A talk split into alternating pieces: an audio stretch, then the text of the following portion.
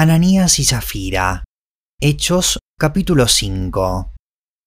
Un hombre llamado Ananías también vendió una propiedad, y en complicidad con su esposa Zafira, se quedó con parte del dinero y puso el resto a disposición de los apóstoles.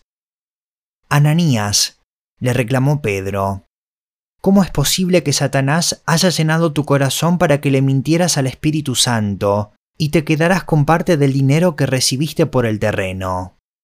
¿Acaso no era tuyo antes de venderlo? Y una vez vendido, ¿no estaba el dinero en tu poder? ¿Cómo se te ocurrió hacer esto? No has mentido a los hombres, sino a Dios. Al oír estas palabras, Ananías cayó muerto, y un gran temor se apoderó de todos los que se enteraron de lo sucedido. Entonces se acercaron los más jóvenes, envolvieron el cuerpo, se lo llevaron y le dieron sepultura. Unas tres horas más tarde entró la esposa, sin saber lo que había ocurrido. Dime, le preguntó Pedro, ¿vendieron ustedes el terreno por tal precio? Sí, dijo ella, por tal precio. ¿Por qué se pusieron de acuerdo para poner a prueba el Espíritu del Señor? Le recriminó Pedro. Mira, los que sepultaron a tu esposo acaban de regresar, y ahora te llevarán a ti. En ese mismo instante, ella cayó muerta a los pies de Pedro. Entonces entraron los jóvenes, y, al verla muerta, se la llevaron, y le dieron sepultura al lado de su esposo. Y un gran temor se apoderó de toda la iglesia, y de todos los que se enteraron de estos sucesos los apóstoles sanan a muchas personas. Por medio de los apóstoles ocurrían muchas señales y prodigios entre el pueblo, y todos los creyentes se reunían de común acuerdo en el pórtico de Salomón. Nadie entre el pueblo se atrevía a juntarse con ellos, aunque los elogiaban, y seguía aumentando el número de los que creían y aceptaban al Señor. Era tal la multitud de hombres y mujeres que hasta sacaban a los enfermos a las plazas y los ponían en colchonetas y camillas para que, al pasar Pedro, por lo menos su sombra cayera sobre alguno de ellos. También de los pueblos vecinos a Jerusalén acudían multitudes que llevaban a personas enfermas y atormentadas por espíritus malignos, y todas eran sanadas. Persiguen a los apóstoles el sumo sacerdote y todos sus partidarios, que pertenecían a la secta de los saduceos, se llenaron de envidia. Entonces arrestaron a los apóstoles y los metieron en la cárcel común.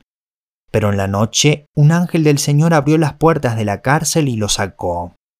Vayan, les dijo, preséntense en el templo y comuniquen al pueblo todo este mensaje de vida. Conforme a lo que habían oído, al amanecer entraron en el templo y se pusieron a enseñar. Cuando llegaron el sumo sacerdote y sus partidarios, convocaron al consejo, es decir, a la Asamblea General de los Ancianos de Israel, y mandaron traer de la cárcel a los apóstoles. Pero al llegar los guardias a la cárcel, no los encontraron, así que volvieron con el siguiente informe. Encontramos la cárcel cerrada, con todas las medidas de seguridad, y a los guardias firmes a las puertas, pero cuando abrimos no encontramos a nadie adentro. Al oírlo, el capitán de la guardia del templo y los jefes de los sacerdotes se quedaron perplejos, preguntándose en qué terminaría todo aquello. En esto se presentó alguien que les informó, Miren, los hombres que ustedes metieron en la cárcel están en el templo y siguen enseñando al pueblo. Fue entonces el capitán con sus guardias y trajo a los apóstoles sin recurrir a la fuerza, porque temían ser apedreados por la gente. Los condujeron ante el consejo, y el sumo sacerdote les reclamó, Les hemos prohibido terminantemente enseñar en ese nombre. Sin embargo, ustedes han llenado a Jerusalén con sus enseñanzas y se han propuesto echarnos la culpa a nosotros, de la muerte de ese hombre. Es necesario obedecer a Dios antes que a los hombres, respondieron Pedro y los demás apóstoles. El Dios de nuestros antepasados resucitó a Jesús, a quienes ustedes mataron colgándolo de un madero. Por su poder, Dios lo exaltó como príncipe y salvador, para que diera a Israel arrepentimiento y perdón de pecados. Nosotros somos testigos de estos acontecimientos, y también lo es el Espíritu Santo que Dios ha dado a quienes le obedecen. A los que oyeron esto, se les subió la sangre a la cabeza, y querían matarlos.